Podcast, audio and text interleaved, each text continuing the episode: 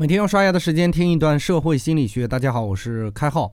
开始前呢，我们先进一小段广告哈。我们的七周学习型高手训练营还在招募，已经开始接触热身伙伴的内容表示，啊，这部分内容非常靠谱哈。招募还在继续中，详情请关注微信公众号“开号御书房”，早来早学习，早日进入拥有系统知识的学习型高手的行列。好了，我们进入今天的内容。从今天开始呢，我们的内容要进入到新的篇章。这个篇章是关于态度与态度改变的章节。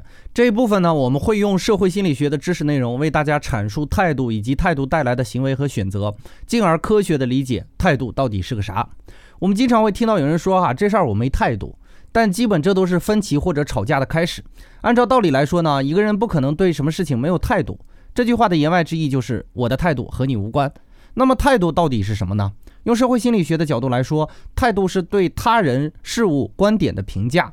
我们每时每刻都在表现出这种评价。有时候我们认为我们对某件事没有态度，其实只是自己没有发现自己的态度。哈，只要我们的意识存在呢，我们就会对世界万物充满各种各样的态度。态度主要由三个部分构成，分别是由想法和观点构成的认知成分，由情感反应带来的情感成分，和对某件事情实施何种行为的行为成分。我们来分别的简单解释一下哈。假如你是一个女生，你非常讨厌别人吸烟，因为你接受的教育、看到的书都告诉你吸烟有害健康。那么这种由想法和观点构成的态度，就是以认知为基础的态度。在这一刻呢，你有充分的理由去讨厌别人吸烟。如果你单纯的讨厌烟的味道，因为烟草燃烧带来的呛人的味道让你很不舒服，那么这种讨厌的态度是以情感为基础的态度。而如果你看到有人吸烟就避之不及，那这种态度呢，是以行为为基础的态度。要注意，在产生态度的时候，可能会兼备这三种成分哈。通常情况下，越是强烈的态度，三种成分越是齐全。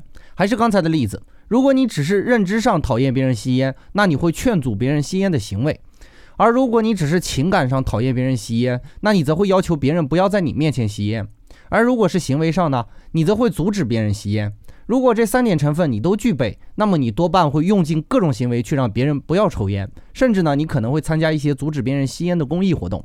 当然，不仅仅是吸烟问题哈，我们对食物、对外界信息都有着同样的态度。不妨你可以仔细的剖析一下，你为何喜欢某种食物？比如是因为这些食物能带来的营养成分不可替代呢？还是因为你的味蕾适应这些食物呢？还是你本能上行动倾向于这些食物呢？当你能从认知上、情感上还有行动上确定你的态度，相信你在取舍的时候会更加坚定哈。